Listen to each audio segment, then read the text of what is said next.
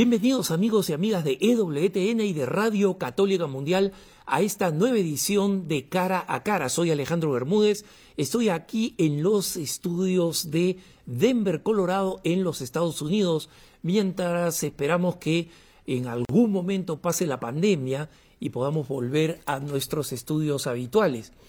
Y como saben ustedes, pueden contactarnos siempre con sus preguntas, consultas, propuestas, temas que desean abordar a nuestro correo electrónico cara a cara arroba ewtn.com, cara a cara arroba ewtn.com.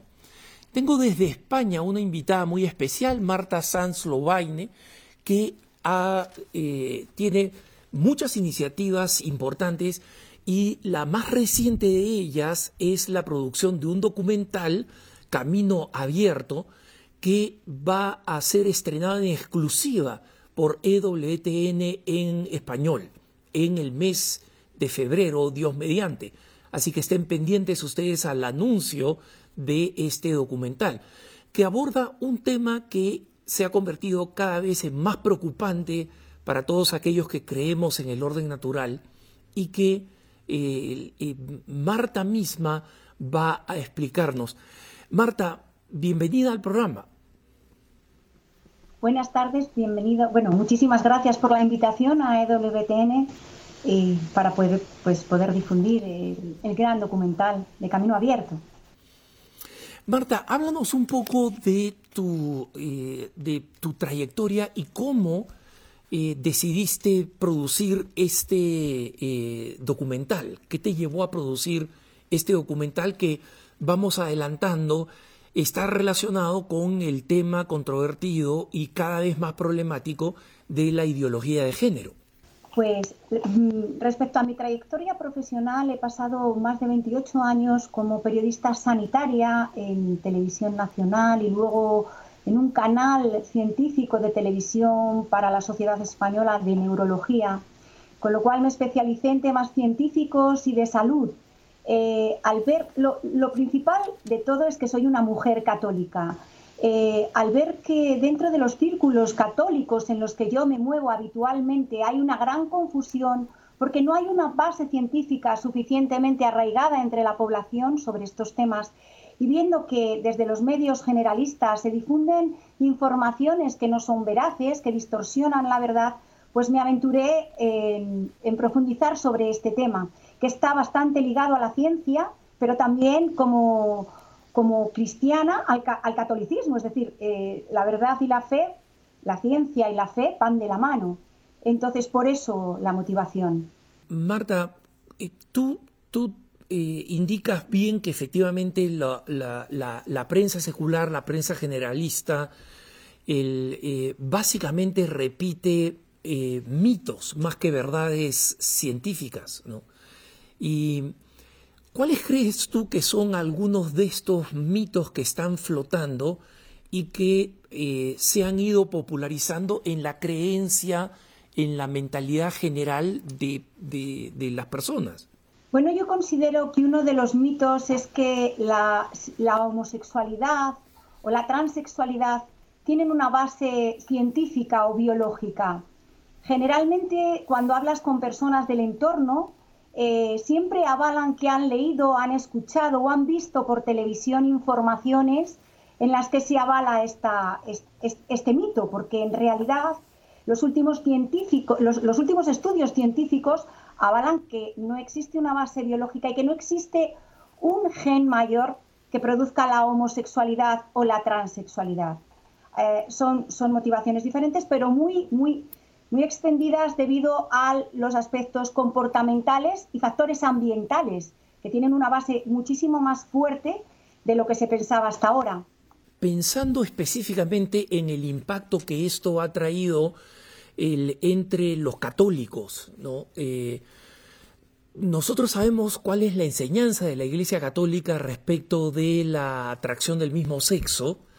Está muy clara en el catecismo de la Iglesia Católica y eh, habla de el, respeto y de la dignidad que toda persona tiene, eh, independientemente de sus atracciones o de, sus inclinaciones, pero también señala que esta inclinación no es natural y señala que los actos homosexuales son intrínsecamente malos, es decir, que no pueden ser justificados bajo, ninguna circunstancia. ¿no?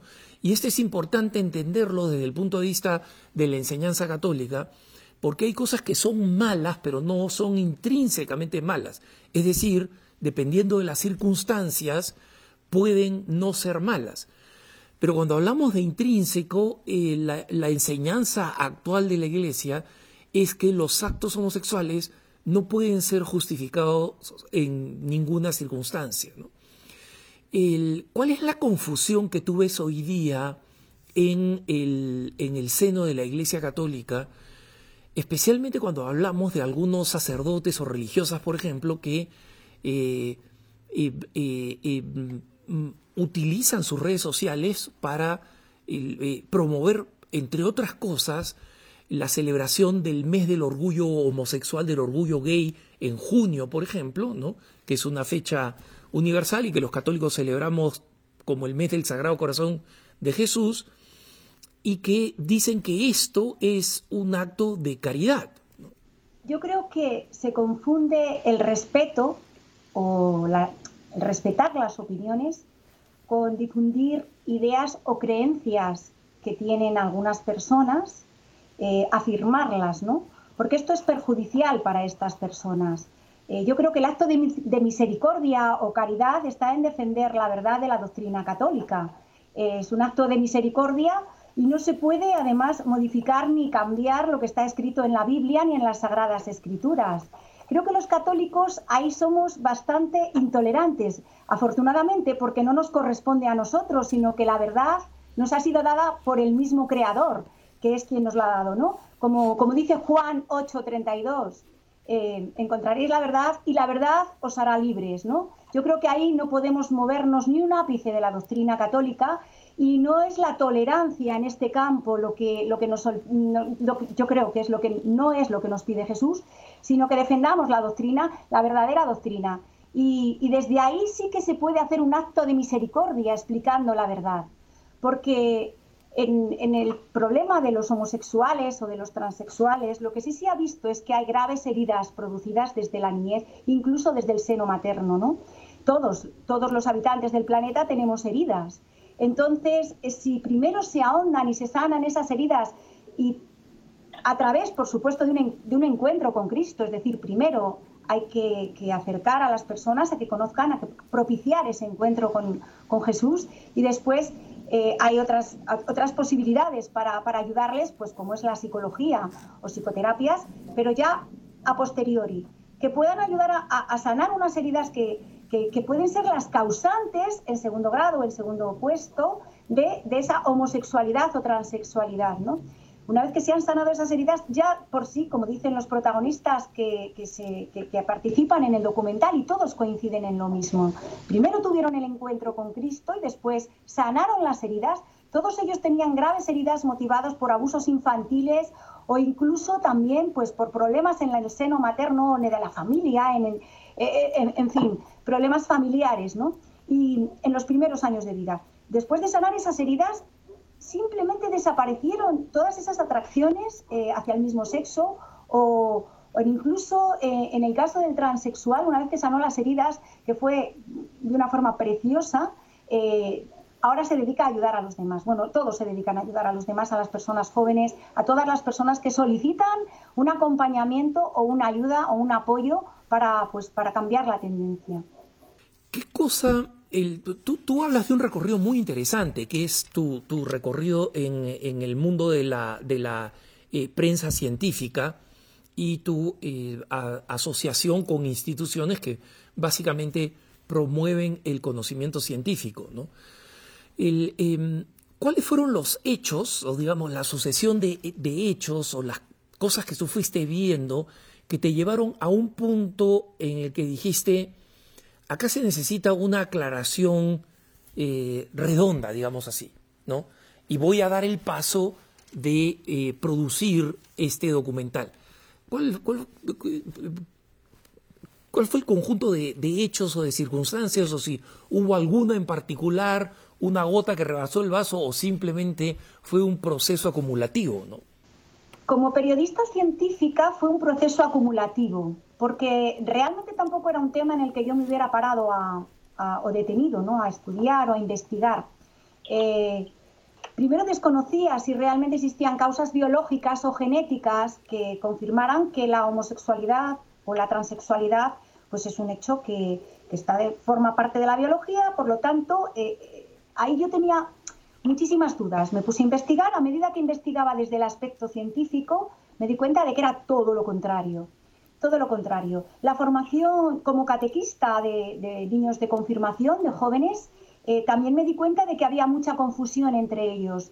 Porque, bueno, tú les preguntabas eh, sobre qué, qué, regalo le pedirías a Dios y algunos de ellos todavía, bueno, en estos momentos te responden tener que mi mejor amigo sea un gay, ¿no? Por ejemplo. Esto me causaba un desconcierto importante de decir, pero bueno, ¿qué, se está promocionando? Yo todavía no he encontrado como periodista científica causas eh, que avalen o que constaten que esto es cierto, ¿no? Entonces, bueno, pues el último estudio científico, el más importante, ¿no? Que ha salido pues a, nivel mundial por investigadores de Harvard, un estudio de Andrea Gana y su equipo, en el que participan 20 centros de diferentes países, tanto de Europa como en Estados Unidos, y, y ahí se avala que no existe un gen mayor, es decir, que la base de la homosexualidad, fundamentalmente hay locis, que son, bueno, pues donde se alojan los cromosomas, ¿no?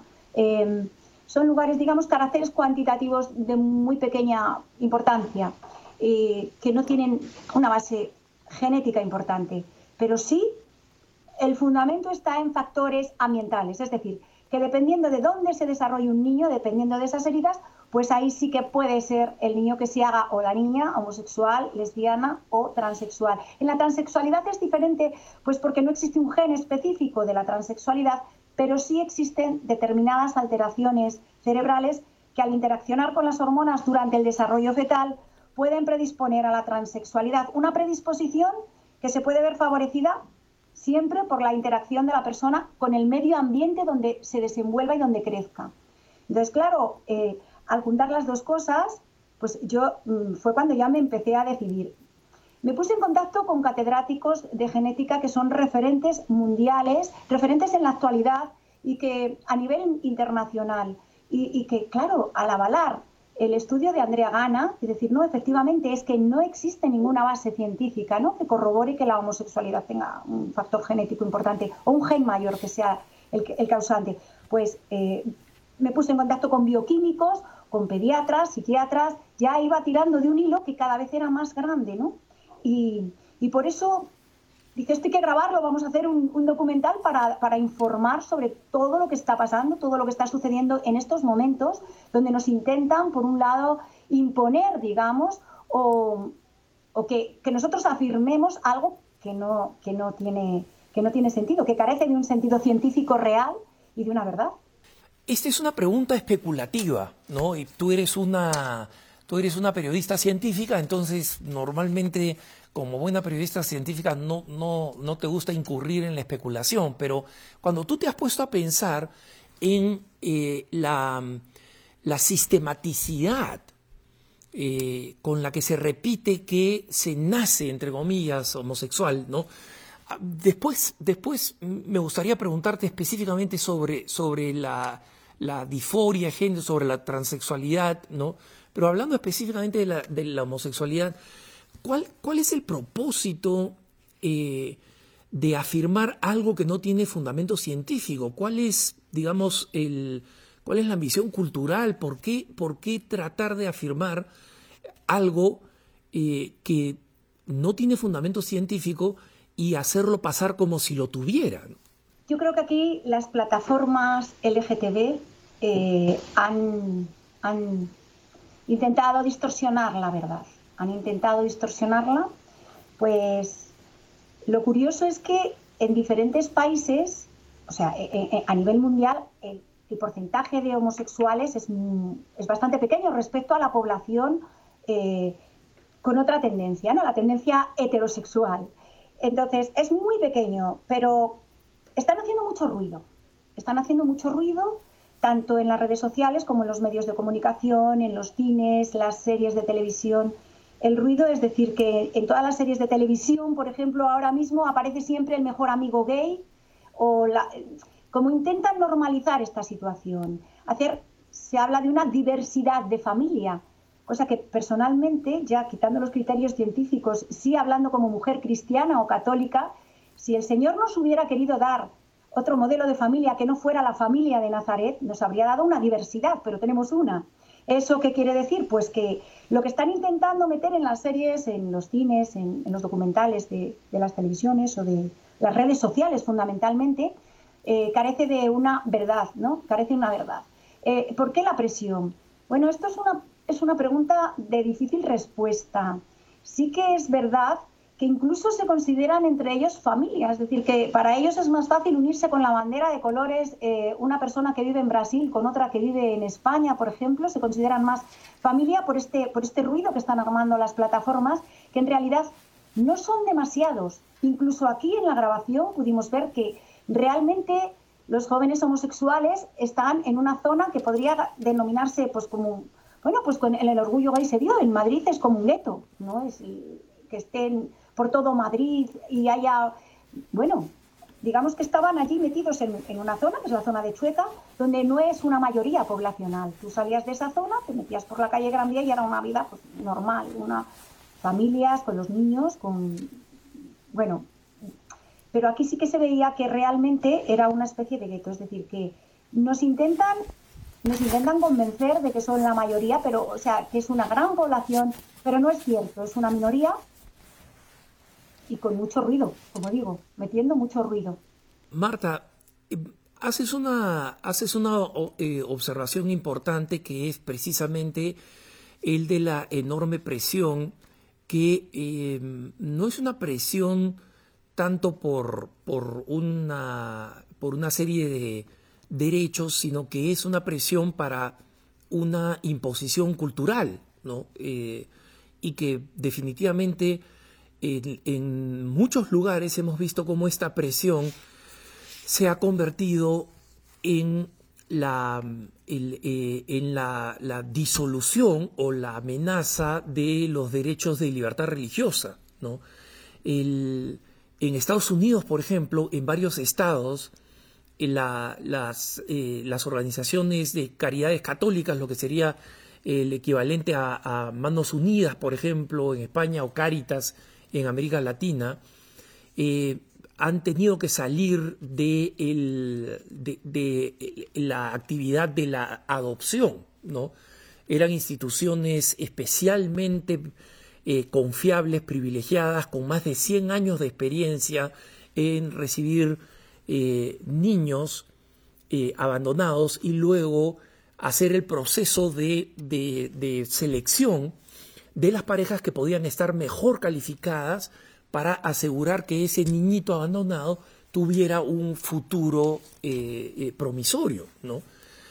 Y, las leyes que crean la igualdad, digamos, entre las, uniones homosexuales con el matrimonio, eh, hacen que cualquiera que establezca un, eh, un prejuicio, entre comillas, ¿no? y, decida no incluir parejas del mismo sexo como potenciales eh, padres adoptivos, no puedan realizar su actividad. ¿no?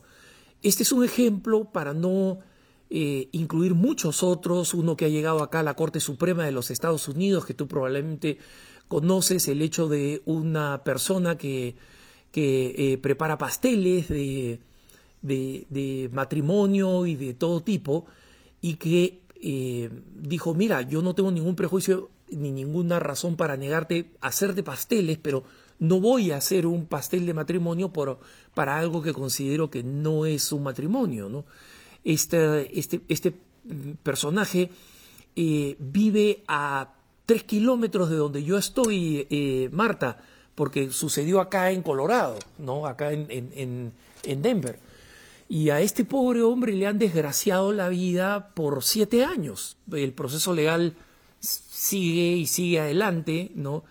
Eh, entonces, el, Eh, ¿En qué medida todas, esta, eh, todas estas, todos estos mitos de que la homosexualidad tiene un origen científicamente comprobado desde el punto de vista genético es una excusa para decir este, nosotros no podemos cambiar, entonces ustedes, el resto, tiene que cambiar. Sí, efectivamente, lo que hay es una persecución que se basa en que la sociedad es la que está enferma, la que está confundida, la que es una intolerante, la sociedad en general, para afirmar las ideas o creencias de unos pocos de unos pocos que intentan imponernos este mito. Como le ha pasado, por ejemplo, al pastelero, hay multitud de ejemplos. Ahora va a pasar también en el periodismo, porque lo que va a ser la difusión, por ejemplo, con la nueva ley trans y bueno, trans y homosexual para homosexuales y transexuales que se aprobó en el Consejo de Ministros en España el pasado 29 de junio de 2021, que ya bueno, ya apuesta por la autodeterminación de género, no lo incluye de esta forma específica en el texto de la ley, pero sí, efectivamente, eh, avala la autodeterminación para mayores de 16 años, de lo que son pues, pues adolescentes, o, de 14, pues con, testigos presenciales, como sus padres, o de 12, si ya es por la vía judicial, es decir, con niños. Em, digamos que están cada vez eh, presionando más a toda la sociedad en general para imponernos las ideas, pero con obligatoriedad, no con respeto. Si yo puedo estar de acuerdo con lo que, con lo que mm, piense la gran mayoría o no, pero no tengo por qué imponer mis ideas. Creo que es importante el respeto que no se está llevando a cabo, pero en ningún ámbito. Por ejemplo, uno de los protagonistas del documental, por simplemente acompañar a las personas que lo solicitan, que solicitan su ayuda o su acompañamiento para abandonar la tendencia de homosexualidad, eh, están amenazados por el gobierno de su país, está amenazado por el gobierno de su país con pena de prisión de dos a cinco años si continúa haciéndolo. ¿no? Entonces las leyes se han endurecido en beneficio de, estos mitos o creencias eh, de los homosexuales, eh, no en beneficio de la sociedad, ni tampoco eh, avalando lo que la gran mayoría está explicando. Porque yo pienso que los medios de comunicación aquí juegan un factor fundamental. Intentan hacer ver que es lo mejor para todos cuando no se habla de, o sea, es decir, la tolerancia de la que se habla no se está llevando a cabo. Nos lo están imponiendo, como todas las ideologías. El totalitarismo, la ideología no, no tolera, sino que impone, ¿no? Y entonces, si tú no estás de acuerdo, por ejemplo, hay un profesor de la Universidad de Alcalá de Henares, aquí muy cerquita, no, no es de la universidad, es de un instituto. Estábamos trabajando en la Universidad de Alcalá de Henares cuando sucedió esto, precisamente grabando el documental. Eh, era un profesor que empezó a hablar simplemente en desacuerdo con la ideología de género pues le expulsaron del instituto durante varias semanas. Eh, incluso se tuvieron que hacer firmas ¿no? desde las plataformas para que le volvieran a readmitir. Pero no se puede dar tu opinión porque eh, te imponen otro criterio completamente contrario y opuesto y habrá represiones. Yo estoy segura de que el documental eh, va a tener si, menos, como menos amenazas, como menos amenazas, porque ya estoy viendo que en general entre la población católica está aclarando muchísimas dudas. Este documental está hecho para aclarar dudas para todos, pero solamente ayudará a aquellos que deseen abandonar su tendencia homosexual o transexual, que vean que hay un camino abierto y que se puede hacerlo, que el creador no comete errores y que pueden hacerlo.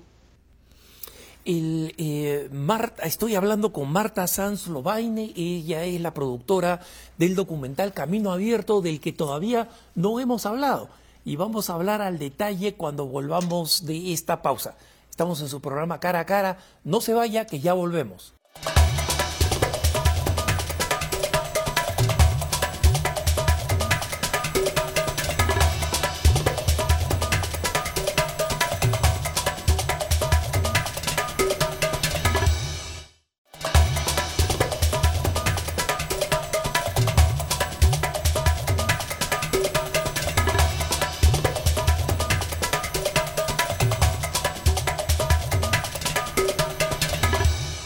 Estamos de vuelta con Marta Sanz Lobaine, productora del documental Camino Abierto, para hablar sobre esta importante iniciativa que va a ser, va a estar en programación en exclusiva en EWTN en español en el mes de febrero.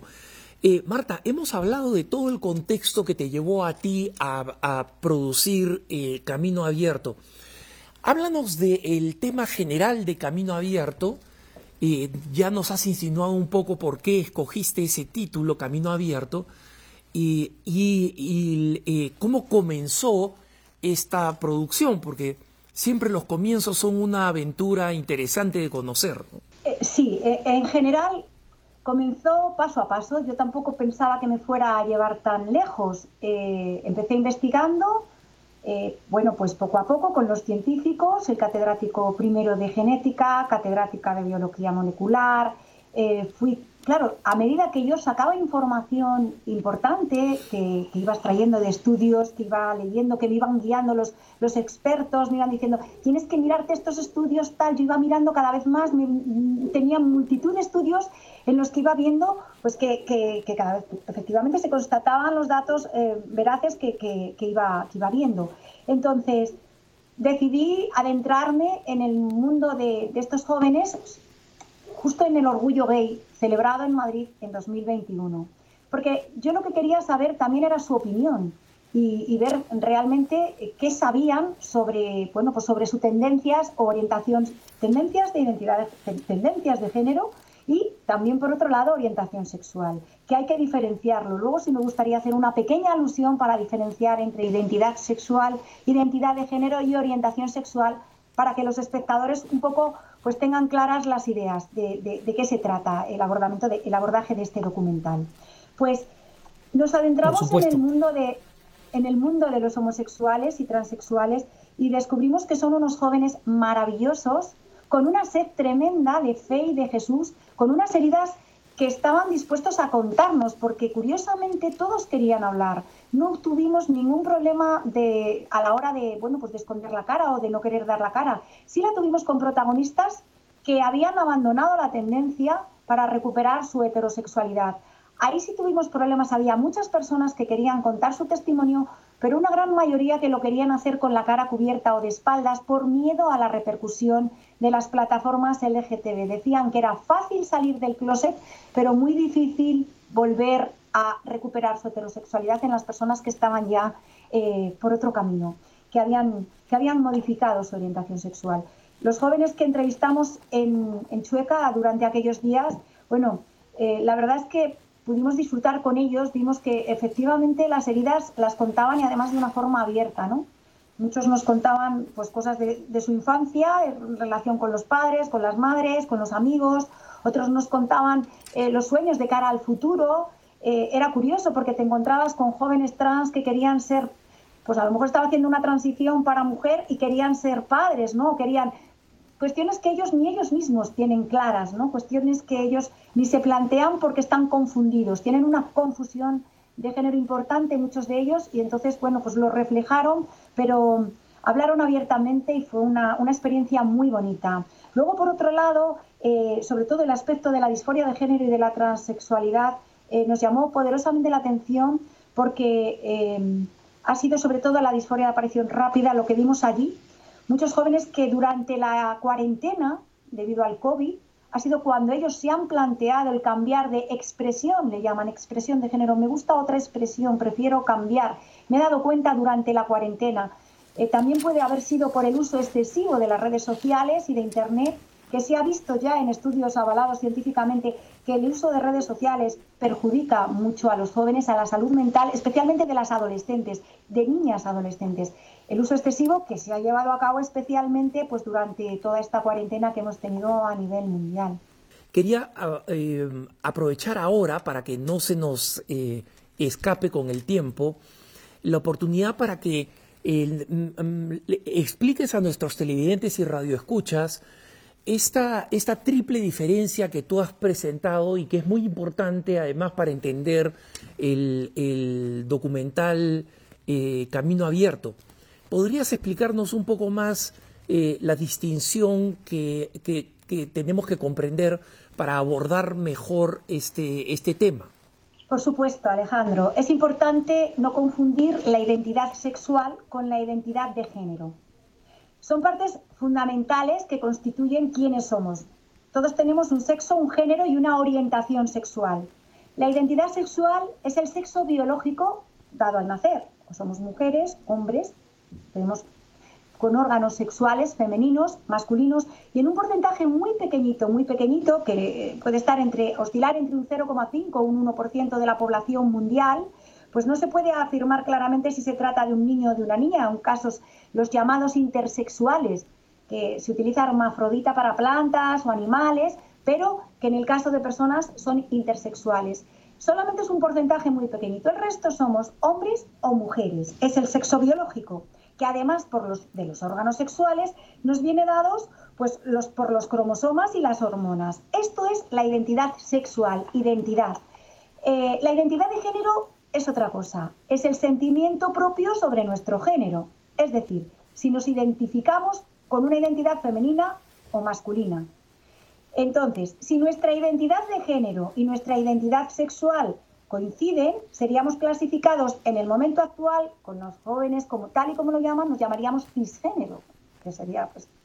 Eh, y los transgénero son los que realmente no coinciden en esa identificación. Es decir, si la identidad sexual y la identidad de género son diferentes, si nos sentimos hombre habiendo sido asignados o habiendo sido dados nuestro sexo biológico como mujer, pues entonces seríamos transgénero. En los casos de transgénero puede aparecer la disforia de género. Es una sensación de malestar, de irritabilidad, de malestar con el cuerpo biológico. Por eso es importante diferenciarlo. Luego otra cosa es la orientación sexual, que se refiere pues el sexo al que una persona se siente atraída en el plano emotivo, romántico, sexual y afectivo. Es hacia donde se dirige nuestro deseo y atracción sexual. Bueno, actualmente existen diversas etiquetas. Toda la vida hemos estado enamorados románticamente de una forma, a nivel global, hablo a nivel pues, de la gran mayoría de la población, que, que por supuesto todos respetamos opiniones, por supuesto que sí. Pero bueno, ahora mismo hay una etiqueta, mm, una, una cantidad de etiquetas, mejor dicho, que, cuando hablas en chueca con ellos, por ejemplo, respecto a la orientación sexual, dicen, mira, eres heterosexual cuando una persona se define que su deseo se dirige hacia la persona del sexo contrario. Homosexual, la persona que se siente pues atraída por su mismo sexo. Luego está el bisexual, que es aquella persona que puede sentir atracción y deseo por cualquier sexo, cualquiera de los dos indistintamente. Ahora también el asexual, que es la etiqueta que engloba a las personas que no sienten ningún tipo de atracción. Luego están los pansexuales. Todo esto es las etiquetas que ahora se han formado en torno a la orientación sexual. Los pansexuales son las personas que sienten atracción por personas de muchas identidades de género diferentes. Da igual hombre, mujer, transgénero, genderqueer, intersexual, etc. Bueno, ellos se refieren a sí mismas como pansexuales o queer. Queer que antiguamente pues, era catalogado para ellos como algo mm, despreciativo o un apelativo que no era bueno o positivo, pero ahora, ahora sí, ahora lo ven como algo positivo. Están los questioning, que no saben ni, ni, qué atracción tienen, no están seguros sobre su orientación sexual. Incluso, incluso los gris asexuales, gray asexuales, que tienen poca atracción sexual, o los demisexuales, que es una orientación sexual donde las personas solo sienten atracción sexual hacia otras personas cuando tienen primero una conexión emocional eh, con ellas. Ese es, digamos, el glosario de, las tres diferencias que son identidad sexual, identidad de género y orientación sexual. Y, que básicamente reflejan, esto es importante para los televidentes y los radioescuchas, básicamente reflejan el, proceso de corrupción ideológica, digamos, que, que se ha generado en torno al, sexo, ¿no?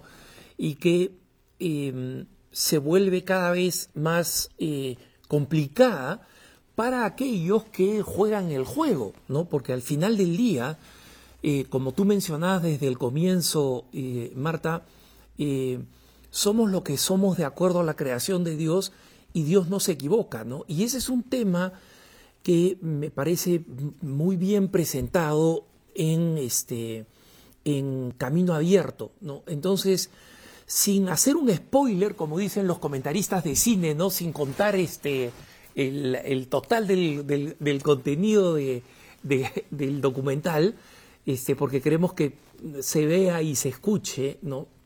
Em, ¿cuál es, eh, ¿cuál es un poco la narración? Cuéntanos un poco, descríbenos un poco el documental Camino Abierto que nuestros eh, televidentes van a poder ver en exclusiva en EWTN en español. Perfecto, así por encima, por encima, para no hacer spoiler. En Camino Abierto se ofrecen los últimos avances científicos sobre la homosexualidad, transexualidad y bisexualidad. También se muestran los últimos estudios sobre las consecuencias que tienen los tratamientos hormonales utilizados en las unidades y en las clínicas de género, especialmente en niños y adolescentes que no han iniciado aún su pubertad, porque esto es un fenómeno nuevo y de experimentación que está, bueno, que está comenzando a expandirse de una forma vertiginosa por todo el mundo. En, este documental también se aborda la orientación sexual desde la psicología, la fe y también desde la experiencia de cuatro personas de diferentes lugares del mundo. Tres eran, tenían una tendencia homosexual y uno era transexual. Todos ellos han recuperado su heterosexualidad tras tener un encuentro con Jesucristo. Son testimonios vivos que no dejarán a nadie indiferente. Ahora todos ellos dedican sus vidas a ayudar a cientos de personas pues, que están pasando por la misma situación que ellos atravesaron. Es un documental que va a aclarar las dudas a muchas personas, como dije antes, pero que solamente va a ayudar a aquellos que, que deseen cambiar su tendencia. Verán que pueden hacerlo, que se trata de un camino abierto y no cuento más para que lo vean. Marta, eh, me, gustaría que, que explicaras un poquito más el, título, lo has mencionado, ¿no? Y lo acabas de decir. Eh, ¿Cómo decidiste en ese, en ese título? Eh, ¿Y por qué crees que es eh, importante y, y, ese, y descriptivo del contenido que vamos a poder ver cuando estrenemos el documental? Pues entonces, a ver, el título vino después. Primero fue la elaboración del documental, fue orado, rezado Además ha sido un documental que ha estado, bueno, mi director espiritual, que es un monje, ha estado orando cada paso en la elaboración de este documental con muchísimas dificultades técnicas, como nunca a lo largo de mis casi 30 años de periodista y trabajando en televisión, nunca había tenido tantas dificultades técnicas como ahora. Creo que va a dar buenos frutos. Avalado todo el tiempo por la oración hasta que llegó el momento del título y fue haciendo Lectio Divina. Haciendo Lectio Divina fue como de repente surgió el título después de todo lo que tenía, todas las informaciones que tenía.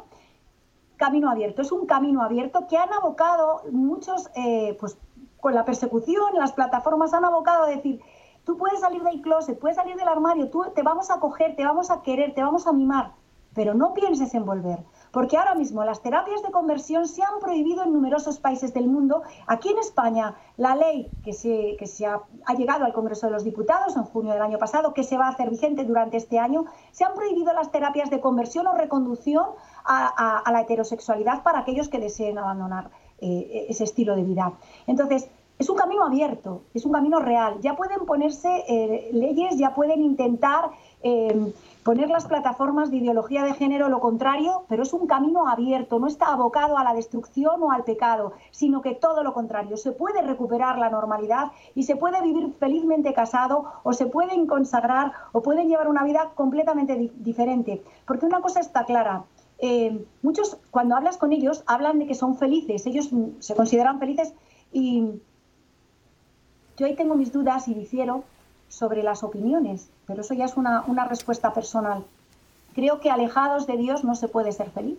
Creo que la luz, el camino, la vida y la verdad nos la da solamente Cristo. No se puede ser feliz lejos de Cristo. Y cuando conoces la verdadera felicidad, entonces es cuando te das cuenta. Y los protagonistas de este documental, todos ellos lo reflejan. Pensaban que eran felices, pero cuando conocieron la verdadera felicidad, fue cuando lo abandonaron, porque cada vez les iba destruyendo más, cada vez se iban abocando a una oscuridad y a un camino que les estaba destruyendo. Y sin embargo fue el encuentro con Cristo y cambiaron sus vidas. Entonces, bueno, yo creo que, por eso el título, que además en el momento en que conoces a Jesús, la libertad viene y, y puedes cambiar de camino, puedes cambiar. Es un camino abierto, es un camino abierto. Es, una excelente elección, eh, Marta, porque me parece profundamente evocadora, especialmente para los que van a ver el documental, van a poder ver que al final eh, a pesar de toda la presión que existe para que nadie cambie, ¿no? Porque la persona con atracción a personas del mismo sexo o las personas con eh, eh, transexuales o que, dicen transicionar, digamos, de un, sexo a otro. En realidad es, una, es una transición externa, básicamente, hormonal y, quirúrgica, ¿no?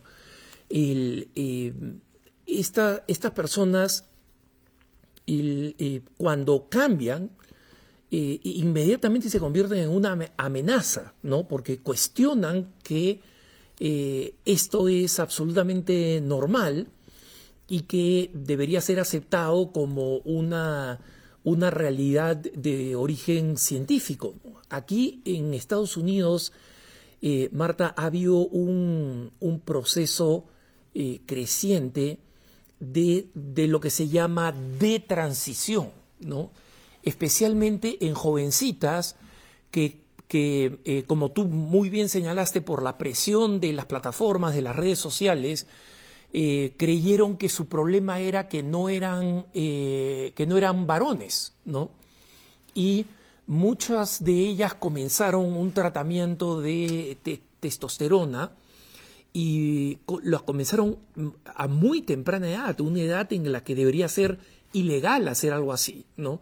Eh, una de ellas, una de las más vocales en esto, dice, ¿cómo puede ser que mis papás, cómo puede ser que el médico, cuando yo fui a los 16 años, este, no me dijera, oye, espérate, este es, un, este es una etapa y tiene que ver con la presión enorme que existe de estas plataformas, de estos lobbies, que eh, están básicamente interesados en intimidar, en silenciar eh, la verdad, ¿no?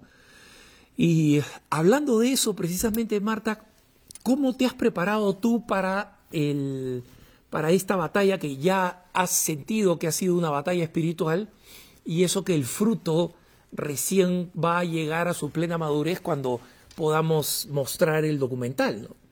Bendito sea Dios, bienvenidos frutos, porque de verdad batalla a todos los niveles, batalla sobre todo de ver a unos padres confundidos cuando sus hijos ya en ocasiones con edades muy, muy, muy, de, muy corta edad eh, tienen confusión de género. Y entonces ahora se les está abocando a ir a una transición y comenzar con una transición de bloqueadores puberales, una transición hormonal desde antes de, antes de iniciar lo que es la pubertad. Con lo cual a una niña ya no la van a crecer los pechos, a un niño ya no le va a salir vello, se les cambian las mandíbulas previamente sin saber, sin conocer los padres las consecuencias que pueda llevar a cabo, porque es un experimento. En estos momentos no hay datos científicos de ningún tipo que avalen pues las consecuencias o los efectos secundarios a largo plazo de estas transiciones físicas que no van a corregir su disforia, en los casos de disforia que son muy pequeñitos, porque como decía bien Alejandro, casi todos contagio social, contagio social producido por redes sociales y amigos iguales, por modas que se están eh, gestionando desde los lobbies y se están lanzando. Y a los padres se les tiene muy confundidos porque además se les amenaza con la idea de que su niño o su niña se puede suicidar, tiene un riesgo máximo de más de 41% de probabilidades. Eh, además, son estadísticas que curiosamente las han inflado. Se ha visto, por ejemplo, en la clínica de Tavistock de Reino Unido, eh, cómo ha habido un aumento repentino de niños y jóvenes adolescentes con, una, con disforia de género, que no están conformes con el género y, pero un aumento tan repentino que ha pasado en 10 años de 72 jóvenes a 2.590 jóvenes en 2019, entre 2018 y 2019 los que se han atendido. Casos de contagio social. Entonces, ¿por qué? A los padres se les lleva a la lo primero que se les dice, si su hijo tiene disforia de género tiene que o tiene una confusión, tienen que llevarle a una clínica de género, porque los padres no saben dónde ir, están completamente confundidos. Llegan a las clínicas de género y lo primero que se hace ya actualmente y en clínicas de género ya en España, que se está haciendo en Estados Unidos y por toda Europa, ya no se les mete con una consulta a un psicólogo, un sexólogo o un psiquiatra para ver si hay alguna patología asociada, que puede haberla, porque se ha visto que realmente el autismo, el, el TDAH, están muy relacionados, hay un alto porcentaje de probabilidades de tener eh, confusión de género o ser transgénero en niños autistas o en niños con TDAH, con, con distintas patologías de salud mental. Directamente, cuando acuden a la unidad de género, ya se les mete con los endocrinos. Y esto, un endocrino, ¿qué va a hacer? Darles hormonas y empezar con un proceso de transición antes de iniciar la pubertad. Con lo cual a estos niños se les cuarta la probabilidad de, ser fértiles, es decir, ya se les quita. Cuando el 90% de estos niños se ha visto que luego retoman su estado natural con su identidad sexual normal sin haber intervenido de ninguna manera. Si se interviene las cosas cambian, porque además se hace en un momento donde hay una explosión hormonal, que es la adolescencia o el inicio, una explosión hormonal que si se le está en las hormonas en sentido contrario, no se conocen las consecuencias a largo plazo que van a tener. Unas consecuencias que pueden perjudicar a la salud mental, que pueden perjudicar el aspecto cognitivo. Ya se está viendo en algunos estudios que realmente sí pueden provocar una densidad ósea menor en estos niños después de la adolescencia y un estancamiento en la talla. Se están viendo consecuencias físicas, pero muy poquito porque no hay estudios, Alejandro, al respecto. Todo es por presión, por contagio social y desde las plataformas y los lobbies. Eh, Marta, eh, quiero felicitar la tremenda valentía de haber hecho esto sabiendo a lo que te, expones, no solamente del lobby, sino también de eh, las mismas fuerzas del mal, ¿no? tú hablabas de los problemas técnicos que tuviste. quiero que sepan nuestros hermanos radioescuchas y televidentes, que tuvimos también varios problemas técnicos para poder completar esta entrevista. Y en el último minuto que nos queda, Marta, háblanos de el, eh, del eh, el objetivo fundamental eh, de caridad que te ha movido a realizar este documental.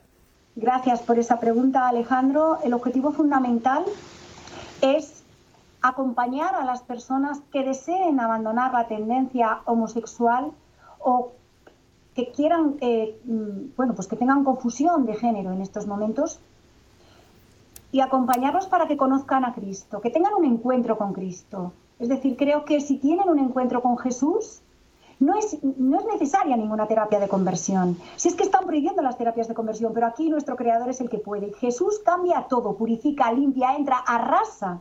Entonces, si conseguimos eh, acercar a las personas a Cristo, todo va a cambiar todo absolutamente en su identidad, bueno, no, identidad sexual, sino identidad de género y en su orientación sexual. No tengo ninguna duda, como dicen los protagonistas de la historia, hay muchas más personas que hemos entrevistado que no han dado la cara por miedo, por miedo a las persecuciones, pero ese es el objetivo del documental, que conozcan a Jesús y que esos frutos pues lleguen a muchísimas personas de lugares de todo el mundo.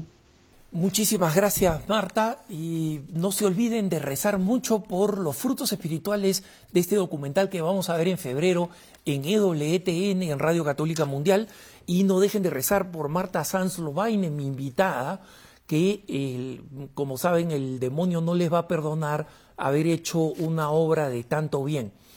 Yo los dejo en compañía del mejor contenido católico EWTN y Radio Católica Mundial.